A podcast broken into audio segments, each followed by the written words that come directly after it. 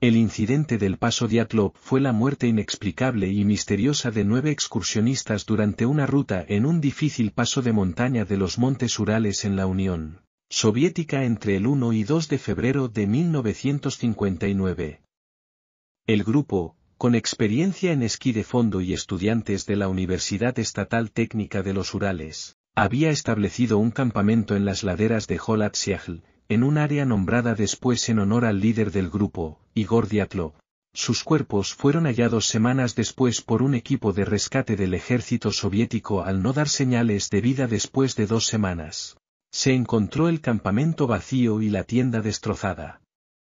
En el bosque cercano encontraron los restos de una fogata y dos cuerpos al lado vestidos solo con ropa interior a pesar de temperaturas bajo cero. Después encontraron tres cuerpos más. Los otros cuatro fueron hallados dos meses más tarde, en el bosque. En el análisis forense se dictaminó que cinco murieron de hipotermia, aunque uno de ellos tenía el cráneo fracturado. El resto tenía diversos traumatismos por golpes, causados por una gran fuerza, y a una de las mujeres le faltaba la lengua. Según los forenses, murieron, aplastados bajo una gran presión, fruto de una fuerza de origen desconocido. La tela de la tienda se había cortado desde el interior hacia afuera. Además en la ropa de algunas de las víctimas había dosis de radiación dos veces más altas de lo habitual. La investigación concluyó sin un final claro, declarando que una fuerza natural convincente había causado las muertes. El acceso a la zona fue prohibido a esquiadores y otros aventureros durante tres años después del incidente. Aunque una ludo avalancha fue la principal hipótesis aunque no definitiva, el suceso durante años fue motivo de otras teorías, desde fenómenos naturales como vientos huracanados, criminales, a otros más descabellados como la aparición de yetis o de seres extraterrestres. La historia se volvió popular y dio origen a libros, series de televisión o películas como El Paso del Diablo, 2013. En 2015, el Comité de Investigación de la Federación Rusa reabrió la investigación y finalizó con la avalancha como el principal motivo del accidente. En 2019 la oficina del fiscal general de la Federación Rusa comenzó su propia investigación, que llegó a la misma conclusión en julio de 2020. En 2019 una expedición sueca rusa a la misma zona propuso los vientos catabáticos como principal problema para el grupo. El grupo fue sorprendido por una ludo avalancha y tuvo que abandonar rápidamente la tienda de campaña con ropa inadecuada, en unas duras condiciones. Una visibilidad de menos de 10 metros, fuertes rachas de viento de entre 72 y 120 kilómetros por hora, temperaturas de 25 grados bajo cero. Andrei Kuriakov, subjefe de la oficina del fiscal regional, dijo, lucharon por la vida hasta el final, hicieron todo lo posible para salvar a todo el grupo. Pero en estas circunstancias, no tenían ninguna posibilidad. En 2021, un estudio científico publicado por la prestigiosa revista Nature analizó y demostró que un tipo de avalancha, conocida como avalancha de losa, podría explicar algunas de las lesiones de los excursionistas. Os voy a poner un poco en situación. Paso de Dyatlov en Rusia.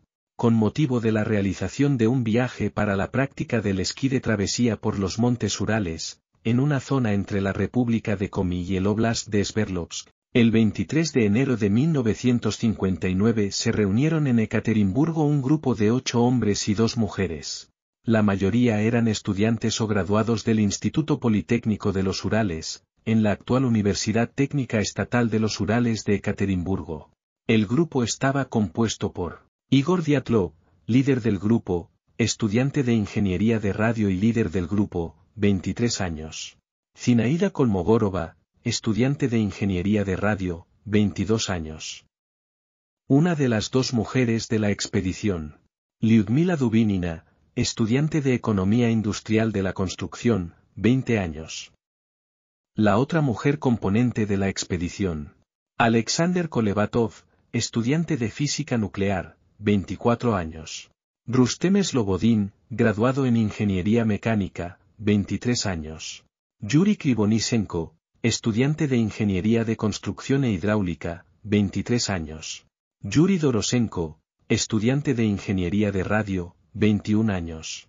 Nikolai Tibeauxbrignoyes, graduado en Ingeniería de Construcción Civil, 23 años. Bisnieto de un ingeniero francés que se instaló en los Urales en 1880. Alexander barra diagonal Semión barra diagonal Zolotario, estudiante de Ingeniería Militar, guía e instructor de travesía, 37 o 38 años. Veterano de la Segunda Guerra Mundial. Yuri Juden, de 21 años y único superviviente del grupo. Falleció el 27 de abril de 2013.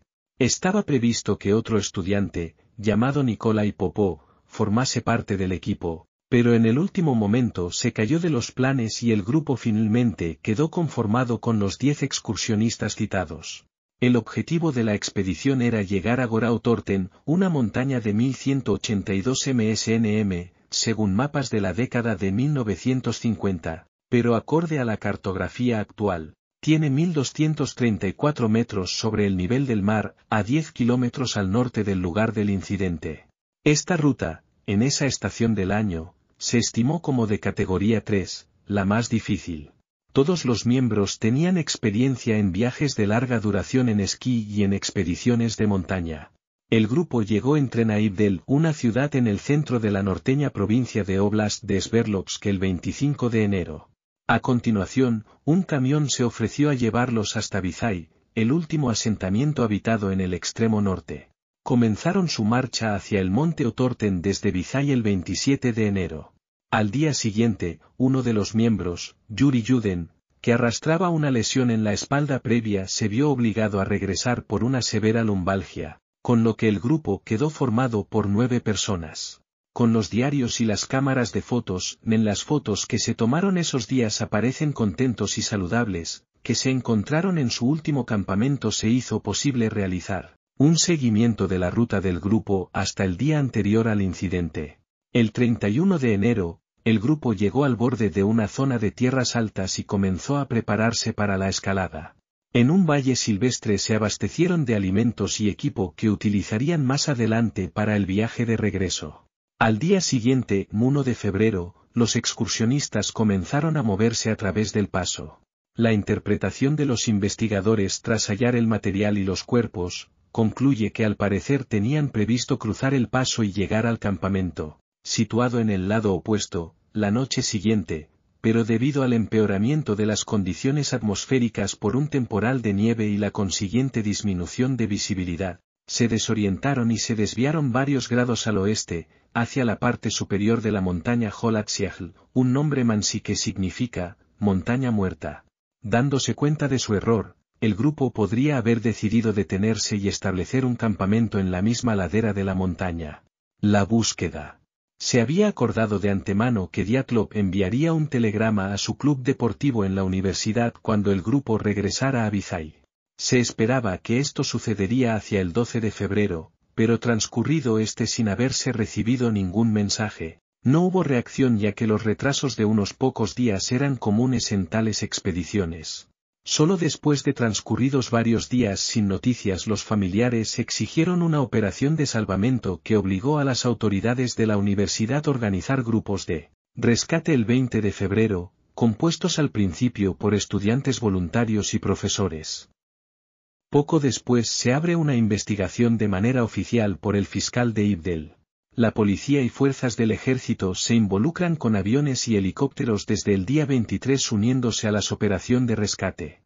El 26 de febrero, los investigadores encontraron el campamento abandonado en Holatsiagl. La tienda estaba muy dañada, con cortes pequeños y grandes que se hicieron desde adentro. Un rastro de huellas descendía hacia el borde de los bosques cercanos, en el lado opuesto del paso, a 1,5 kilómetros al nordeste, pero después de 500 metros estaban cubiertas de nieve. En el borde del bosque, bajo un voluminoso y viejo pino, los buscadores encontraron los restos de una hoguera junto con los dos primeros cadáveres. Los de Yuri Krivonisenko y Yuri Dorosenko, descalzos, vestidos solo con su ropa interior y tumbados boca arriba. El examen ocular previo muestra que las ramas bajas del árbol donde fueron localizados estaban rotas. En el dorso de sus antebrazos y cara se observaron abrasiones presumiblemente provocadas en el intento de estos de trepar al árbol. Este extremo fue confirmado al hallarse sangre y trozos de piel en el tronco del árbol. Entre los pinos y el campamento los equipos encontraron tres cadáveres más, los de Igor Diatlov, Zinaida Kolmogorova y Rustem Slobodin. Fueron localizados a intervalos separados de 300, 480 y 630 metros desde el árbol. Igor Diatlov, también tendido de espaldas, ambos brazos sobre el pecho de acuerdo a las fotografías de la autopsia. Otras versiones afirman que Diatlov tenía una rama de abedul agarrada en una mano a modo de defensa. A 480 metros del pino fue localizado Rustem Slobodin, caído boca abajo, tenía abrasiones en la cara y entumecimiento en la región frontal. El cuerpo más cercano a la tienda fue el de Zinaida Kolmogorova, cuyo cuerpo estaba tumbado en posición lateral y mostraba abrasiones en la cara y manos y evidencias de congelación. Según sus poses, los tres estaban tratando de regresar al campamento cuando la muerte los sorprendió. A diferencia de los dos primeros, los fallecidos de este grupo estaban mejor vestidos, pero igualmente descalzos.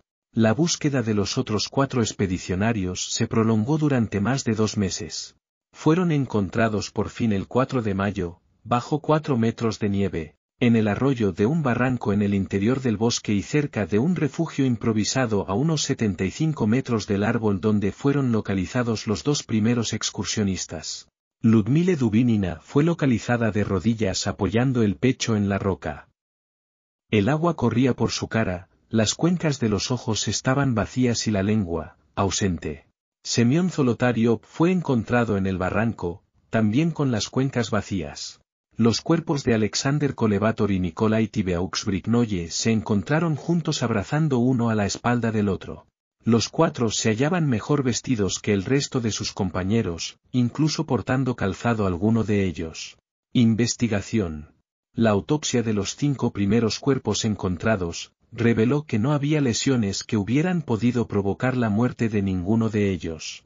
Además de diversas abrasiones en cara y brazos en los cinco cadáveres, el análisis forense destacó una fisura de unos 6 centímetros en el hueso del cráneo de Rustem Slobodin y una contusión en el costado de Zinaida Kolmogorova producidos por objetos, romos. La conclusión de los forenses fue que los cinco excursionistas localizados el 26 de febrero fallecieron por hipotermia. Sin embargo, lejos de clarificar la secuencia de los hechos, las autopsias de los otros cuatro cuerpos hallados más tarde cambiaron drásticamente el desarrollo de la investigación. Los cuatro fallecidos mostraban lesiones mortales. La autopsia posterior mostró que la lengua de Ludmile Dubinina estaba ausente sin determinarse la causa de esta ausencia, fue el único cuerpo localizado sin lengua. Además presentaba fracturas en las costillas al igual que su compañero Semión Zolotario, los otros dos mostraban traumatismos en la cabeza, siendo el de Nikolai Tibeaux-Brignoye de especial gravedad. Además, se encontraron trazas de radioactividad en algunas de las ropas de este grupo sin llegar a explicarse de manera convincente. Las conclusiones forenses fue de muerte por politraumatismo provocado por causas no determinadas.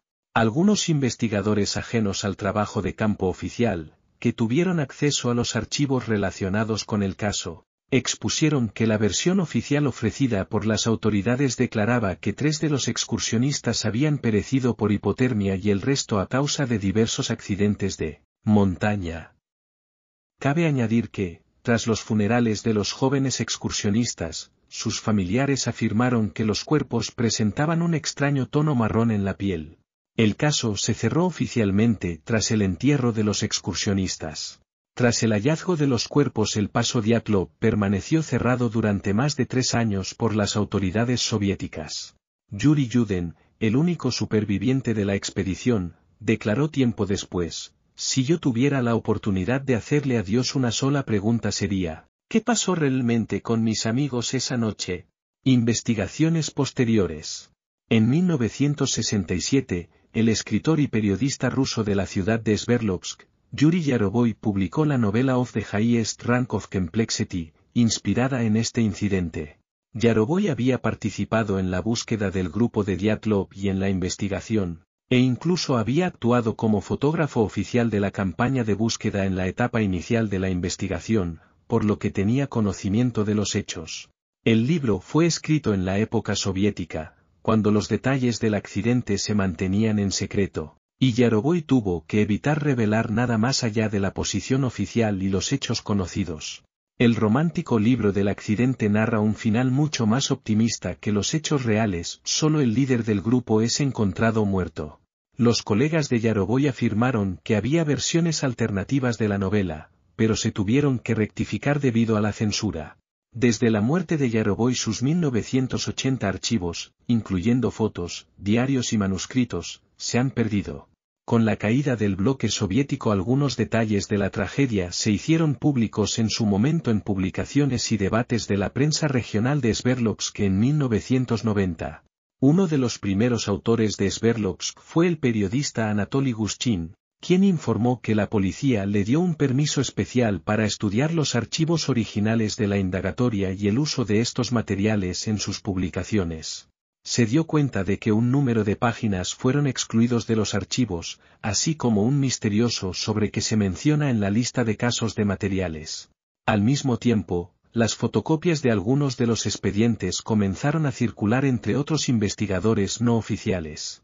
Guschin resumió sus estudios en el libro El precio del secreto del Estado, Nueve vidas. Algunos investigadores han criticado su concentración en la teoría especulativa de un arma secreta experimental soviética. Sin embargo, la publicación despertó el debate público, estimulado el interés por los fenómenos paranormales. De hecho, muchos de los que permanecieron en silencio durante 30 años reportaron nuevos datos sobre el accidente. Uno de ellos fue el expolicía Lev Ivanov, quien dirigió la investigación oficial en 1959. En 1990 publicó un artículo junto con su admisión de que el equipo de investigación no tenía ninguna explicación racional del accidente. También informó de que recibió órdenes directas de los altos funcionarios regionales para cesar la investigación judicial y mantener sus materiales en secreto después de informar que el equipo había visto esferas voladoras. Ivanov personalmente cree en una explicación paranormal, específicamente que la muerte de los esquiadores está relacionada con avistamientos ovnis. En el año 2000, una compañía de televisión regional produjo el documental Diatlov Pass. Con la ayuda del equipo de filmación, una escritora de Ekaterimburgo, Anna Matveyeva, publicó el documental de ficción de la novela del mismo nombre. Una gran parte del libro incluye amplias citas de los archivos oficiales, los diarios de las víctimas, Entrevistas con investigadores y otros documentales recogidos por los cineastas. La línea narrativa del libro detalla la vida cotidiana y los pensamientos de una mujer moderna, un alter ego de la propia autora, que intenta resolver el caso. La Fundación Diatlov fue creada en Ekaterimburgo, con la ayuda de la Universidad Estatal Técnica de los Urales, dirigida por Yuri Kuntsevich. El objetivo de la fundación es convencer a los actuales funcionarios de Rusia para reabrir la investigación del caso, y para mantener el Museo Diatlo para perpetuar la memoria de los excursionistas muertos. En el museo se exponen varios documentos de los alpinistas, como fotos, diarios, ropas y demás objetos. Desde el año 2017 un grupo de entusiastas de la desaparición de los excursionistas mantienen una web titulada Pass, un grupo de Facebook y un foro donde intercambian información. El acceso a los informes forenses y fotografías tomadas inmediatamente antes de la noche de su fallecimiento pueden estudiarse libremente. En 2020 una investigación rusa llegó a la conclusión de que se habría tratado de una avalancha. Teorías. Avalancha. Se ha sugerido que una avalancha fue la causante de la muerte de los excursionistas. Para sostener la hipótesis se basan en los datos meteorológicos que indican que la temperatura cae desde menos 11 grados hasta los menos 25 grados. Sin embargo, las evidencias físicas de la zona no apuntan a esta posibilidad de acuerdo a algunos seguidores del caso. Infrasonido. Es una teoría popularizada por Danny Aiker en su libro Dead Mountain, publicado en el año 2013. De acuerdo a lo sugerido por el autor, en el paso se puede generar una calle de vórtices de von Karman, que pudo producir un sonido inaudible por el oído humano pero con la capacidad de producir ataques de pánico entre los miembros de la expedición. Aiker sugiere que este pánico pudo provocar la huida de la tienda, sin control ladera abajo. Posteriormente recuperarían la cordura, pero debido a las condiciones precarias de la vestimenta y la oscuridad, a una parte del grupo le fue imposible regresar hasta la tienda, mientras que la otra, por un accidente con unas rocas, caería al fondo del arroyo donde fueron encontrados. Pruebas militares. Otras teorías argumentan que diversas pruebas militares se llevaron a cabo en las inmediaciones de la Holatsiagl. Esta teoría bien puede incluir el lanzamiento de diversos cohetes secretos, una prueba de armas con radiación o el uso de minas lanzadas con paracaídas. Desnudo paradójico. De acuerdo a estudios anteriores, en diversos casos de hipotermia el frío puede conducir a un sesgo cognitivo de tal forma que el afectado puede desvestirse por una falsa sensación de calor extremo. Este trastorno ha sido bautizado como desnudo paradójico. De acuerdo a un artículo de International Science Times los componentes de la expedición pudieron sufrir este trastorno. El Yeti ruso. En el año 2014 el canal Discovery Channel emitió un documental titulado Russian Yeti. The Killer Lives en el que se sugiere que los exploradores del paso de Dyatlov pudieron ser atacados por la versión rusa del animal criptozoológico el Yeti. Pese a todo, el documental finaliza comentando que no hay evidencia que sostenga esta hipótesis, por lo que se descarta al carecer de todo rigor. Extraterrestres. Otro grupo de excursionistas cerca del lugar de la muerte del grupo de Igor Dyatlov declararon haber observado orbes anaranjados. Eso ha permitido especular con la posibilidad de seres de otros mundos, sin mayor evidencia que este testimonio y la hipótesis sostenida por el expolicía Lev Ivanov. En 2011, la serie documental del canal History Channel Ancient Aliens, en un episodio acerca de los lugares malditos, se teoriza acerca del incidente del paso Dyatlov, indicando que los alienígenas pudieron haber causado estas muertes. El episodio fue emitido en Estados Unidos en 2010, siendo parte de la tercera temporada, y con el título, Zonas del Mal.